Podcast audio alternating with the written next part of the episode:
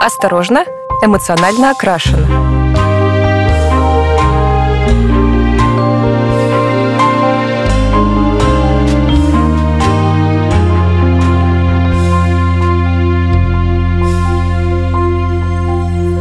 Привет! Это подкаст «Родом из детства». Меня зовут Лиза Трофимова, и сегодня у нас уже второй выпуск, с чем я, конечно же, вас всех, ну и себя поздравляю.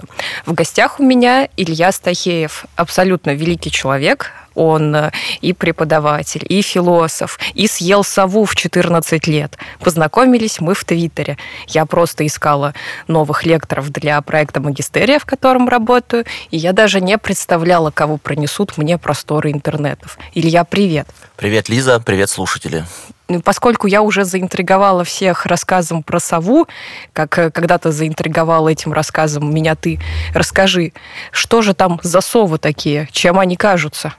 Да, это была просто обычная подростковая история. Подростки — это существа, которые всегда попадают в какие-то истории, тем более если они живут в провинциальных городках рядом с тайгой, в Сибири, в глуши, где, в общем-то, лес — это, особенно летом, это ну, одно из главных мест обитания подростков. Туда уходят, там ловят рыбу, там собирают ягоды, там просто веселятся, жгут костры, строят э, шалаши, э, ночуют, и вообще это такой момент, когда ты в какой-то веке наконец-то чувствуешь самостоятельность и уезжаешь от взрослых подальше. Вот. Э, родители того поколения, они не очень-то заморачивались над нашим воспитанием, и, в общем, и слава богу, э, поэтому, как говорила мама, утонешь, домой не приходи, и поэтому, ну, в общем, лет с 13 уже у нас была э, такая достаточно серьезная автономия, самостоятельность и так далее. Ну, естественно, там, если мы куда-то шли, мы говорили, где мы будем, с кем мы будем и так далее, но вот это вот современного а, такого буквально на Сеткинского квохтанье над, над детьми, когда там до 20 лет на машине возят э, в университет и все такое, но это, конечно, не было. Вот это сейчас был такой элемент брюжания про золотое время, да нет, которое как раз мы наоборот, потеряли. это время было не золотое, мы же понимаем, что раннее взросление – это признак неблагополучного общества, поэтому, конечно же, чудо, что мы при всех этих историях выжили, да, и, собственно говоря, эта история и связана, ну, с таким, а, не, пусть не экстремальным, но выживанием. Мы поехали на рыбалку, в одно местечко, где ну, где-то вот э, раз в неделю ходит э, по одноколейке а, маленькая дрезина, которая в местный леспромхозовский поселок таскала ну, какие-то там припасы и все такое. А поехали подростками от 14 э, до 18 лет, но это уже взрослые ребята, там некоторые уже вот, вот буквально в армию в осенний призыв можно было идти, нужно было идти. Ну и вот, и мы поехали, приехали, наловили рыбы, начали делать уху и праздновать это все. Еще надо сказать, что признаком неблагополучного общества является раннее употребление алкоголя, и я, конечно же, порицаю за это время, и культуру и так далее, но для нас тогда это тоже казалось важным элементом взросления, поэтому крепкий алкоголь мы уже пили, э, употребляли, и пацаны постарше взяли канистру со спиртом. Очень важная в походе вещь. А, ну, если поранился, протираешь раны. Если упал в речку, такое тоже постоянно случалось. Там, потому что скользкие бревна, ты перед ним постоянно ходишь, берег может подмыть, ты оступишься, бухнешь в ледяную сибирскую речку, которая э, вода течет с гор. Вот. И поэтому, ну, конечно же, надо растереться спиртом. Ну, и немножко, конечно, внутрь, как монтер Мечников говорил, нам растираться ни к чему. Вот. А, ну и, собственно говоря, утром мы проснулись и обнаружили, что куда-то пропал рюкзак, в который мы сложили вот основную еду, которая у нас на неделю была запасена. А куда-то это понятно куда. Человек, который нес этот рюкзак, он был очень сильным человеком, поэтому на него и сложили этот тяжелый рюкзак. Но, как часто бывает с сильными людьми, они развиваются в какую-то вот одну сторону, и, и, и, скажем так, если ты можешь решить вопросы силам, зачем тебе интеллект? Вот, и тут случилась примерно похожая история, он просто бросил рюкзак э, на берегу со словами, а что ему сделается, а за ночь э, берег подмыло, собственно, как я уже говорил, как это иногда происходит э, с берегами и реками. И этот рюкзак уплыл. И мы остались без еды на ближайшие, в общем, 6,5 суток. И, ну как без еды? В общем, это Сибирская река, это сибирский лес, с голоду мы, конечно, там не пропали, потому что там много рыбы, все такое. Но понятное дело, что к четвертому дню нас эта рыба заколебала просто уже в усмерть. Мы ее жарили и парили, и варили, и, и, и ели вот слабосоленой, какой только нет. А спирт, кстати, никуда не уплыл. Это было очень важно. И вот, на, собственно говоря, на четвертый день мы немножко, так сказать, грусть э, уняв при помощи э, этого действенного средства, решили, а, а чего мы, собственно, не охотимся? Вообще-то парни, которые росли в то время в небольших городках и в деревнях, родился вообще в поселке Игниново-Куйтунского района Иркутской области. Э, наверное, ни одному из слушателей ничего не скажет этот топоним. Вот. Э, ну, из детства мы умели мастерить луки, арбалеты, рогатки, вот это вот все типичное мальчишеское оружие, навыки которого э, наверняка утрачены до сих пор, потому что сейчас рогатки какие-то продаются с оптическими прицелами в магазинах. А, а как же вот удовольствие от нахождения вот палочки такой вот, из которой ты можешь ее выстругать, найти бинт-резину или что подходящие все вот эти вот нужные э, какие-то э, кусочек кожи, опять же, вот в который ты вставляешь э, камень и, в общем, утрачена вот эта ремесленная часть, ну, опять же, это, наверное, похоже на, кряхте, на кряхчение, ладно. Так вот, ну, собственно говоря, мы сделали лук, стрелы, то есть очень просто. А, наконечники из консервных, ну, из остатков консервных банок, которые мы съели в первый день, оперение из изоленты, и, и пошли охотиться. Но так, в общем, на свое несчастье, ну, надо понимать, что мы все равно были, конечно, не а, ловкие, смелые и какие-нибудь там аборигены Северной Америки. Мы были подростки, и наш, наша стрельба из лука заключалась в, в охоте, ну, на соседских кошек, в общем. На кошек? Такое. Ну, на каких-то, да какую-то такую вот э, Илья, нам нужно серьезно поговорить. А, видишь, Лиза, дело в том, что подростки того времени, ну, они были такие очень-очень э, живые, открытые к так, миру. Сова. Но, к сожалению, к сожалению, насилия в этом мире было довольно много. Ну, естественно, мы не охотились за кошками с э, стрелами-наконечниками. Это было важно было просто, ну, э, э, слегка ее так вот задеть и все. И ну, она... хорошо, значит, вы не совсем неандертальцы, вы Нет, просто конечно, печенеги. конечно, мы не добывали кошек для пропитания, конечно. Это было Ужасно. просто познание мира. Понятное дело, что потом... А, мы стали философами. Да, мы стали философами. Нет, потом мне вообще объяснил мой дед-охотник, что нельзя стрелять в а, ни одно из животных для развлечений. Поэтому я сейчас вот эту вот трофейную охоту презираю, и всех тех, кто хвастается своими трофеями, презираю насквозь. Но вот сова — это был способ пропитания, потому что, опять же, другой никакой дичи, никаких там тетеревов, рябчиков нам, к сожалению, не попалось. Вот, э, и, и мы подстрелили сову и съели ее. В общем, 0 из 10. Сову есть не рекомендую, это было невкусно, но мы были ужасно горды собой. Мы, вот они мы, добыли э, свои орудия труда, сделали примитивные, вот мы применили наши вот эти вот э, primitive skills выживальческие. Bear Grylls нами бы гордился. Мы смотрели на эту сову как на источник белков, живительных протеинов и углеводов, которая, безусловно, если уж не наши силы, то нашу самооценку подняла просто в невероятные высоты. Это какой-то, знаешь, Робинзон Крузо плюс Повелитель Мух плюс Балабанов. А в каком году это было? 94-й. Вот, по-моему, это какая-то очень показательная история для того, чтобы наш с тобой разговор начать. Ну, расскажи тогда о том прекрасном месте, где ты вырос. Ты вот уже назвал это место, которое никто из слушателей никогда не слышал. Ну, расскажи, как проходили первые годы становления кошка-охотника, савоеда или Истахеева? Вообще я родился действительно в сибирском поселке in the middle of nowhere. Не знаю, можно ли э, употреблять матерные слова в твоем э, подкасте. Мы их запикаем. А, ну вот в сербском языке есть слово «вукаебина». И буквально оно переводится как э, место, где волки. Это буквально то место, где я начал свою жизнь. Хотя там было довольно весело, это был э, поселочек, э, там, в общем, жили дружные люди. Это было когда-то, ну, еще советское время, это еще вот время совхозов. Мои родители э, комсомольские активисты, довольно молодые, которые там таскали меня с собой на какие-то диск дискотеки свои, с одной стороны, в сельский клуб, где они там пилили винил, устраивали молодежные постановки и так далее.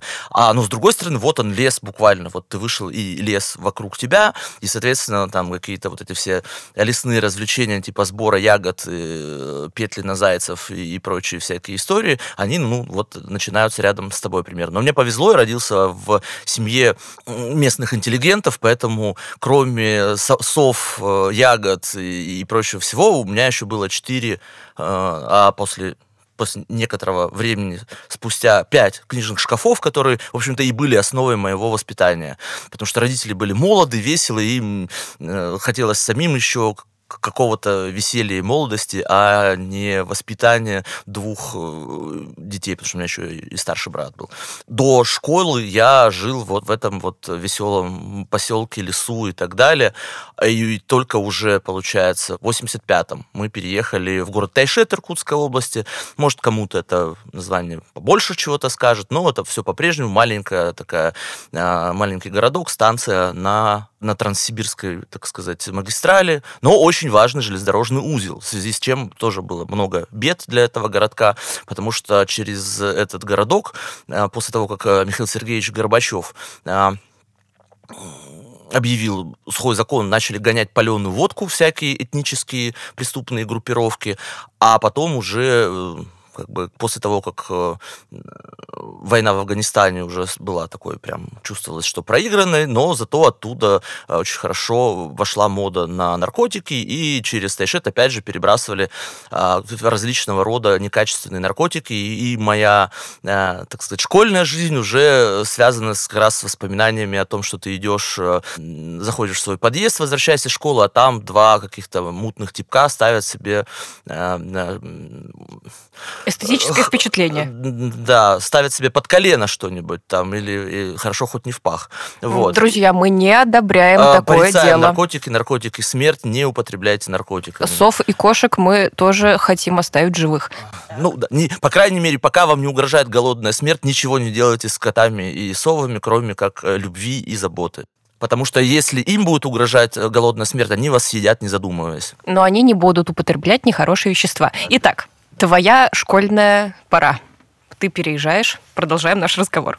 Ну а что, школьная пора того времени. Ну, я как-то, я как-то, с одной стороны, довольно хорошо учился, окончил школу с золотой медалью, с другой стороны, ну, у меня были обычные интересы обычного э, пацана из маленького города, футбол, постоянно какой-то вот э, дворовые активности, футбол, прятки, там, я не знаю, казаки-разбойники, выше ноги от земли, цепи-цепи кованы, чего-то. Зимой, естественно, хоккей, снежки, горка, снежная крепость, катание с горки. Очень-очень-очень любимая история. Э, ну, как бы, это же Сибирь, и в Сибири очень много снега, как надо понимать. Его до сих пор никто не убирает, а, особенно тогда. И, соответственно, очень э, важным атрибутом любого пацана того времени это было вот э, найти сугроб побольше и прыгнуть в него с какого-нибудь высоты, желательно сделав при этом сальто.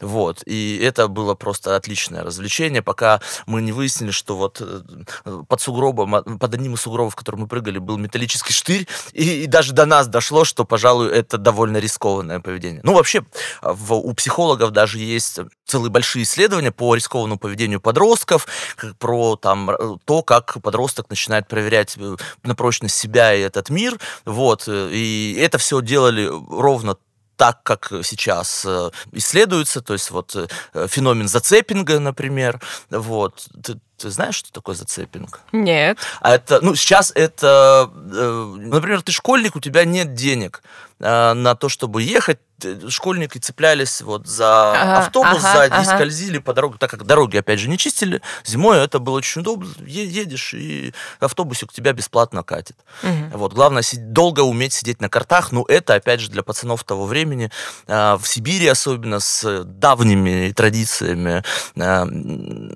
ссылок э, сначала в Российской империи, потом э, тюремного заключения в Советском Союзе. В общем-то, сидение на картах довольно быстро стало важным атрибутом. Карты, праздник, который всегда да, с тобой. Конечно. Это, нет, карты это стул, стул который, который всегда с тобой. С тобой. Всегда, да.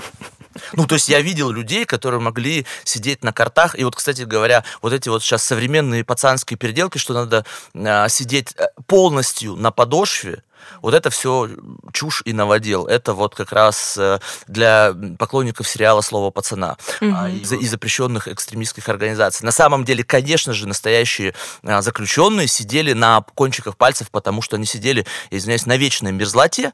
Вот. И чем меньше у тебя площадь соприкосновения, тем, собственно говоря, менее тебе холодно. С чем это связано? Потому что работать настоящему вору или положенцу, ну, человеку, который чтит вот эти вот все воровские понятия, работать нельзя, работают, лес валят мужики, Сидеть, естественно, э, если ты сядешь на бревно, то тебя да, вертухает. Ну, почитайте просто колымские рассказы Варлама Шаламова, там, вот. Тебя, тебя просто вертухает, по тебе выстрелит из автомата, потому что подумаешь, что ты там не работаешь. А сидеть на картах, ну, типа, вот, мы тут, э, не знаю, присели, отдохнули, покурить, перекур, там, все такое. Есть, э, и это вот был такой э, э, легальный способ отлынивать от работы и отдыхать исторический экскурс в нашем э, подкасте. Да, конечно, конечно, никуда без этого. Хорошо, э, расскажи мне такую же утрепещущую вещь. Вот ты был нормальным пацаном, который умел в зацепинг. А, а нет, под... вот зацепинг нет. Я вот у меня вот эти все рискованные истории, а, совсем рискованные, они как-то быстро ушли, потому что, ну, э, я быстро извлекал э, уроки из чужих ошибок. Например, соседа по подъезду нашли э, мертвым в, трансформаторной будке, видимо, он туда зачем-то полез, там кто-то пропа- постоянно пропадал в лесу, тонул и так далее. И я быстро понимал, что, ну, окей, э, если я буду делать так же, меня, возможно, ждет такая участь. Ну, какие-то, да, безусловно. Ну вот, да, смотри, то есть ты работал с юных лет антропологом, работал в поле, вел включенное наблюдение, а когда ты почувствовал в себе тенденцию к таким вещам, которым ты занимаешься сегодня, то есть к изучению медиа, к философии, к, э, прости господи, созданию тотального диктанта, потому что путь от пацана до сооснователя тотального диктанта – это, наверное, какой-то интересный промежуток временной. Ну, параллельно вместе с этим я был э, в общем-то, среди самым ботанским пацаном, наверное, во всей Вселенной. округе, да, потому что, ну, я учился на отлично, я выигрывал э, кучу городских олимпиад, немножко областных и, и так далее, я параллельно учился в музыкальной школе. Мои родители, ну, про тотальный диктант все понятно, мои родители по-прежнему интеллигентствующие люди, только они из поселка переехали в э, городок Тайшет. У меня по-прежнему вокруг меня были э, пять шкафов, и это были пять шкафов не набитые Дарьей Донцовой. И, а и, зря. Или совсем уж советскими писателями, типа какого-нибудь Стаднюка. Вот, какой, ну, в общем, в общем, там была, кроме советская номенклатурная литература, какая-то еще приличная литература, потому что мой отец, он был учителем русского языка и литературы, в общем-то, а мать тоже, она, они познакомились на одном курсе, были одногруппниками. Но мать ушла работать в газету, и она была э, ответственным секретарем местной газеты. Сначала она называлась «Заря коммунизма», когда мы еще туда переехали, но потом э, в связи с исчезновением коммунизма, э, зари коммунизма уже как-то все перестали в нее верить, она стала называться «Бирюсинская новь». А почему не «Сумерки коммунизма»? Э, ну, потому что коммунизм стал забыт вот, на некоторое время. Да, да, да. А, все мы об этом иногда жалеем. Вот, ну и, и, собственно говоря, я много читал э, с раннего детства. Я рано научился читать еще, когда вот в, жил в этом маленьком поселке и был совсем маленьким. Вот, у меня было очень много хороших детских книжек. Вообще советская литература, если уж что-то было в ней хорошего, то это, конечно, советская, э, советская детская литература, потому что там были приличные писатели, которых в серьезную литературу не пускали. Поэтому, конечно же, вот э, я прочитал «Незнайку» очень рано, все три э, книжки, они были прекрасны. Там я читал много там вот этих всех сказок разных народов мира, а, что, опять же, очень антропологично, и так вот, и такой, о, какие интересные разные необычные обычаи э, бывают, э, они необычные, но они обычаи, бывают у других каких-то там народов, да. А было много такой советской научно-популярной литературы, у меня было куча энциклопедий, вот тогда же не было Википедии, вот если ты услышал какое-то новое слово, что нужно делать? Надо лезть. В большую советскую энциклопедию, был ор, там энциклопедия юного натуралиста, энциклопедия юного э, там географа и так далее, и так далее. я все это там прям с удовольствием читал. Вообще книжка, по которой я научился читать, называется «Красная книга редких исчезающих животных Советского Союза». Там были очень красивые картинки вот этих вот редких исчезающих животных, их было ужасно жалко. И подписи к ним, что это за животные, где они обитают, что они делают. И, в общем, так вот я, смотря на красивые картинки, начал различать буквы, а потом буквы сложились в слова. Слушай, а как тогда а, сочетается именно вот твоя ботаническая составляющая и твоя составляющая пацанская? Потому что я про себя, например, всегда знала, что а, если есть существа, которых, э, на которых я смотрю очень свысока в мои там 13, 14, 15 лет, это те отличнички, олимпиаднички, которых я видела, когда, соответственно, и меня отправляли на эти соревнования. То есть вот знаешь, вот эти а, печальные существа, существа в очочках и в школьной форме, а, ты над ними возвышаешься как существо, которое уже знает, что такое интеллектуальные книжки не из школьной программы. Ну, то есть я всякую французскую эротику перечитала. А, и ты на них смотришь да, и думаешь... кстати, представляешь, в Тайшете у отца был, были книжки Маркиза де Сада. А это, знаете ли... А, а Эммануэль была? Не, э, это уже, это, уже, это уже потом, когда вот штампованные плохие книжки появились, бум на них. Друзья, где-то в 90-е. Мы порицаем плохую эротическую да, литературу. Да, да, это вот, вот эти вот все... У прикольного барда Тимура Шаова есть э, песня «Любовное чтиво». Очень рекомендую вам эту песню послушать. Там очень смешно пародируется вот этот вот неповторимый стайл про то, что грудь напряглась от волнения, соски отвердели. Вот, так, вот это так, вот так, так, так, Илья, мы не про соски, мы про детство. Хорошо, ну так а... это, знаете ли, тоже вот в книжках... Сейчас доступ к любому контенту, любого содержания, в принципе, у подростка есть всегда и везде, и он знает, как добыть лучше, чем э, любой взрослый. Тогда, опять же, разные аспекты, так сказать, человеческого взаимодействия ты вот непонятно как узнавал э, из книжек, из э, рассказов ребят постарше, которые, конечно же, врали как сивые мерины про свои там любовные похождения и прочие все эти вещи. Информацию приходилось собирать по крупинкам. В моем случае, да, французская эротическая литература была Габриэль Виткоп э, «Некрофил» и другие хорошие произведения. Ну, там Жан, Жан, Жан Жене, там, и вот это все.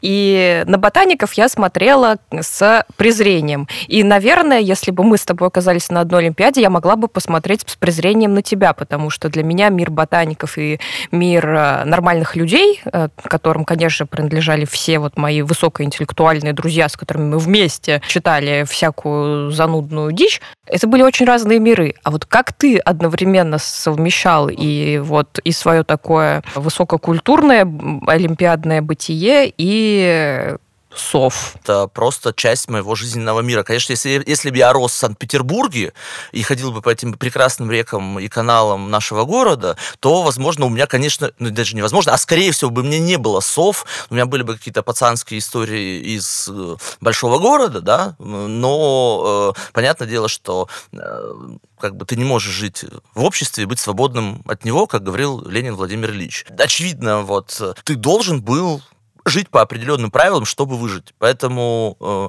ну, я не скажу, что я был прям ботаником. То есть вот ботаник это, видимо, у нас разное, понимаете? Потому что ботаник это э, человек, который еще очень много сам учится и, и, и так далее. Я не скажу, что я прям напряженно учился. Просто у меня всегда были хорошие оценки. Mm-hmm. Ну, как хорошие. Я закончил золотой медаль. Ну, ну да, да, same, да, same. да, вот. И у меня оставалось время на, еще на музыкальную школу, и еще оставалось время на то, чтобы играть в футбол, баскетбол а, в более взрослом возрасте, заниматься бальными танцами, потом понять, что бальные танцы не помогают выжить э, в городе Тайшетти, пойти заниматься единоборствами, что немножко больше помогало. Более того, в каком-то моменте, даже э, там после 10-11 класса, в общем, стало понятно, что вот эти все борзые пацанские приколы, это вот, ну, путь в никуда для многих из моих э, там одноклассников. Ну, для меня это, это было давно понятно, даже многие мои одноклассники а, начали это понимать. В наших там разговорах, веселых э, школьных там однокласснических попойках я говорил, что э, надо не, ну, условно говоря, не заниматься этим всем мелким криминалитетом, типа там изготовления э, из плохого сорта сибирской конопли каких-то омерзительных наркотиков, да, а поступить в университет, э, выучиться, получить карьеру там и так далее. И как-то вот из моего класса большинство ребят как-то вот в эту сторону, по крайней мере, муж, из мужской компании пошли в эту сторону. Угу. А когда ты впервые попал в большой город? И в, и в какой? На самом деле, конечно, я был в Москве, когда мне еще было лет пять. Кроме того, я ездил, э, естественно, мы с родителями активно еще в советское время ездили там в Алмату, в Иркутск э, и другие большие города, поэтому ну, для меня не было прям таким открытием.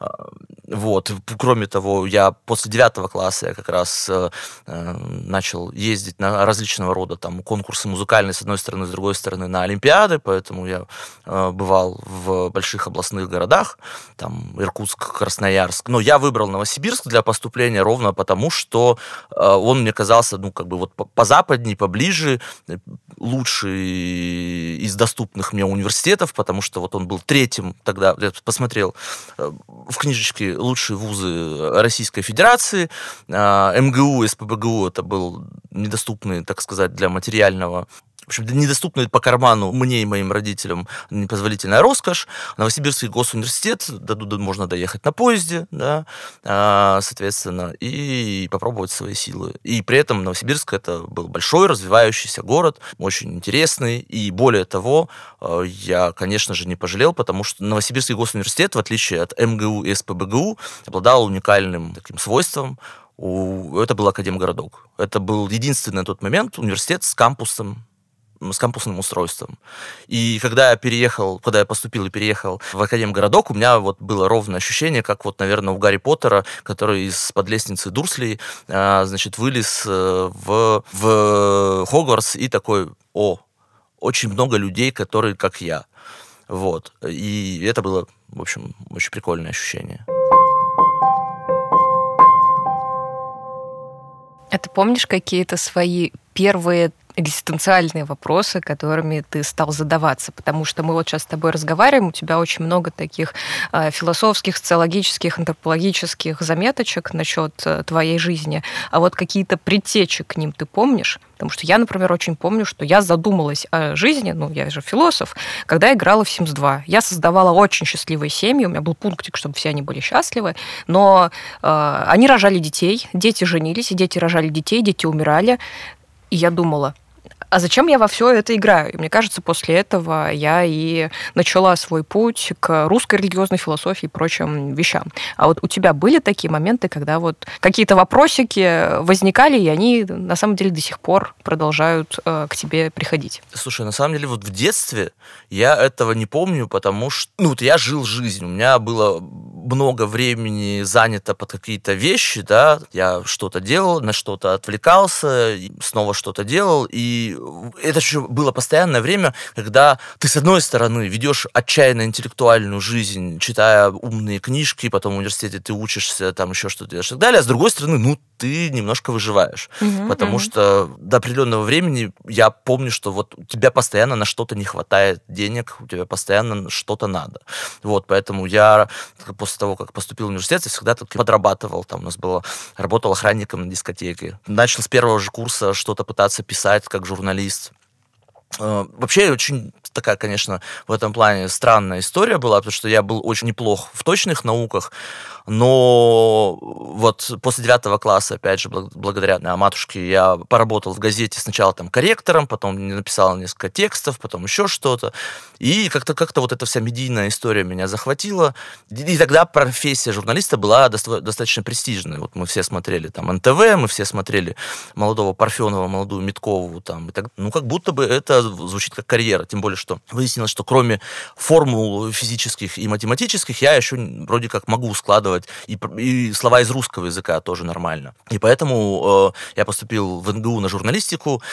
Потом впоследствии осознал, что выбор, возможно, не самый удачный, но университет спас. То есть вот я попал в ту самую благотворную среду единомышленников и друзей, и это была уникальная вот такая творческая среда, она очень важна. Почему во всех нормальных университетах мира кампусная система, потому что студенты не только, это дух университета, студенты не только вместе учатся, они еще и живут вместе, и образовывается вот эта ваша уникальная идентичность, которая вас начинает сплачивать, вы вместе там едите, спите, пьете, придумываете какие-то вещи, то есть поэтому ровно поэтому я считаю, что э, такие сильные внутренние университетские традиции, которые там некоторым администрациям до сих пор не удается задавить, хотя пытаются. Команда КВН НГУ трижды чемпион высшей лиги, э, Александр Пушной, там э, типичный представитель среды э, Новосибирского госуниверситета. Ну и «Тотальный диктант» — это абсолютно как бы проект, который мог появиться только когда студенты э, не придумают что-то там для галочки, давайте там для учеб, учебный проект. Это выросшее из наших э, сложившихся студенческих традиций на факультете, которые мы вот просто облекли в такую форму, которая стала интересным гораздо большему, чем уровень университета, количество людей. Вот. Ну и, в общем-то, главные мои самые близкие друзья — это друзья с того времени, с университета. То есть мы дружим до сих пор, это уже там 25-20 лет там, и так далее. Поэтому, конечно, выбор самого места, где учиться, это для молодых людей ключевой момент. То есть это момент вот этой главной твоей интеллектуальной социализации. Ну, вот ты поступил в МГУ, да, единственный до сих пор вуз э, Российской Федерации, который входит в первую сотню рейтинга QS, да, там. Но ты вышел из своего там модного корпуса на Воробьевых горах, и все, дальше ты не студент МГУ, ты москвич. Причем, скорее, понаехавший москвич какой-то, лимитчик такой, да, там. И тебя этот большой город начинает есть со всех сторон сторон. А там ты вышел, ты все равно студент. Ну, прошел, ходишь по своему студенческому кампусу, и везде вокруг тебя студенты, магистранты, преподаватели. Ну, ты чуть дальше отошел по Академгородку. Академгородок — это место, где часто, конечно, это все разбавлено очень сильно, хотя там много IT-компаний. Это, и это, как правило, бывшие студенты. Но тогда это было просто ты идешь, и там идут какие-нибудь тебе навстречу профессора мировые светила там э, физики, химии, археологии, whatever, whatever выбирайте, да, и ты себя там чувствуешь своим везде. У тебя вот эта вот идентичность очень сильно формируется, и а, вокруг тебя формируется а, сообщество с такой же идентичностью и с такими же культурными ценностями. На основании этого, ну, собственно говоря, вы и дальше будете дружить 20, 30, 40, 100 лет. Дай бог здоровья всем. Перед тем, как перейти к своему фирменному вопросу, хочу у тебя спросить как раз такую штуку. Вот, как э, Балабанов, о котором мы сегодня уже упоминали, говорил, главное найти своих и успокоиться. Каких людей ты назвал бы своими? Вот с кем тебе хорошо? Понятно, что все разные, но всегда же есть что-то, вот, что объединяет всех, с кем тебе хорошо. Это интересные. Вот э, что такое глупость? Глупость — это интеллектуальная трусость. В университете, в хорошем университете, а НГУ был хорошим университетом, у нас были отличные преподаватели, то сразу становится видно людей, которые умные. Да, умный человек — это интеллектуально смелый человек, это тот, кто постоянно хочет развиваться, постоянно хочет чего-то узнавать, он не загоняет себя в какие-то шаблончики, готовые ответы и так далее, он готов принять мнение противоположное другому. Например, у нас в НГУ был э, один из первых клубов дебат, то, что в американских вузах называется discussion club, э, дискуссионный клуб, клуб. Там эта традиция довольно давняя, да, и, собственно говоря, сейчас э, э, эта традиция, к сожалению, как-то существует, но э, навыки публичных выступлений нужны там, где нужна публичная политика или, например, состязательная юриспруденция, да, оставим это фигуры умолчания, будем говорить про то, что было тогда. И тогда, конечно, вопрос того, что ты можешь что-то узнать, можешь про это интересно рассказать, а, можешь э, обосновать э, это ценностно, причем не просто как-то вот э, через себя. Это вот идейно близкие мне люди. И мы с моими друзьями, что меня вот опять же и удивляет, и с одной стороны в хорошую сторону радует и так далее, мы вот сейчас, к сожалению, большинство из них разъехалось по разным городам, странам и даже континентам. Но мы собираемся в зуме время от времени, чтобы, э, конечно, какую-то часть времени мы сидим, кряхтим, а помнишь, помнишь, да, но это не единственное, что нас связывает. А дальше мы начинаем рассказывать, а что у нас сейчас. И выясняется, что у нас сейчас все очень интересно. Мне до сих пор интересны мысли моих друзей по поводу много чего. Мне интересны э, мнения, да чем они занимаются и их дела. Вот это, пожалуй, как бы есть круг. Собственно говоря, вот про найти своих успокоиться, да, вот тогда, э, вот 90 это же было время, ну, на самом деле 90-е, что на них грешить, 90 это продукт 80-х и даже 70-х. И э, вот эта вот атомизация общества, вот это вот постоянное, постоянное разделение, тебе ничего не дают сделать самому. Все, вот на все есть государственность, это вот, вот поздний Советский Союз, да, А потом это все разваливается, и у тебя оказывается огромное количество людей, которые не умеют в низовую кооперацию, в самоорганизацию вообще ничего. Вот, и поэтому тогда и, и в общем, было важно примкнуть к какой-то группе, которая уже была до тебя организована. Но в НГУ как раз мы э, вот э, получили еще и базовые навыки самоорганизации, вот этой самокооперации и, и так далее. Благодаря этому мы как раз имели вот эту роскошь непозволительную, возможно, сейчас как раз подбирать э, себе круг единомышленников так, чтобы чтобы, в общем, можно было проверить, э, что называется, в деле всех э, в самых разных. То есть мы там, сочиняли юмор, э, там, не знаю, охраня...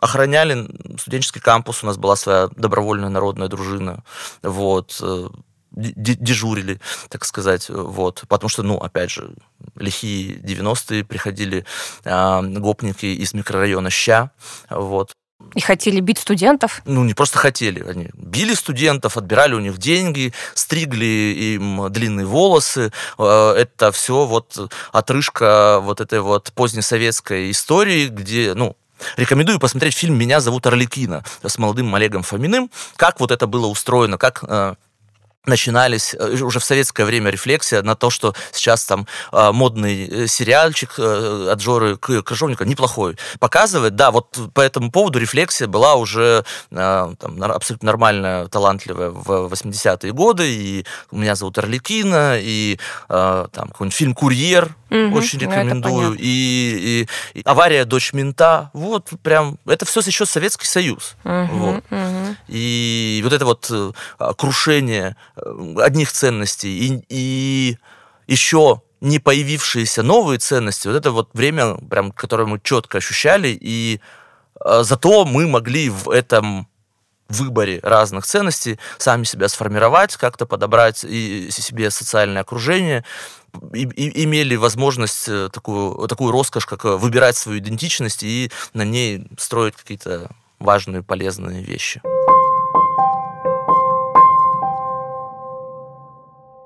Мой фирменный вопрос – это что бы ты сказал самому себе, встретив себя вот энное количество лет назад? И вот мне кажется, если уж мы про подростковый возраст э, с тобой сегодня болтаем, то вот, допустим, есть вот этот прекрасный 14-летний Илья, который вот недавно съел сову, переварил ее, молодец.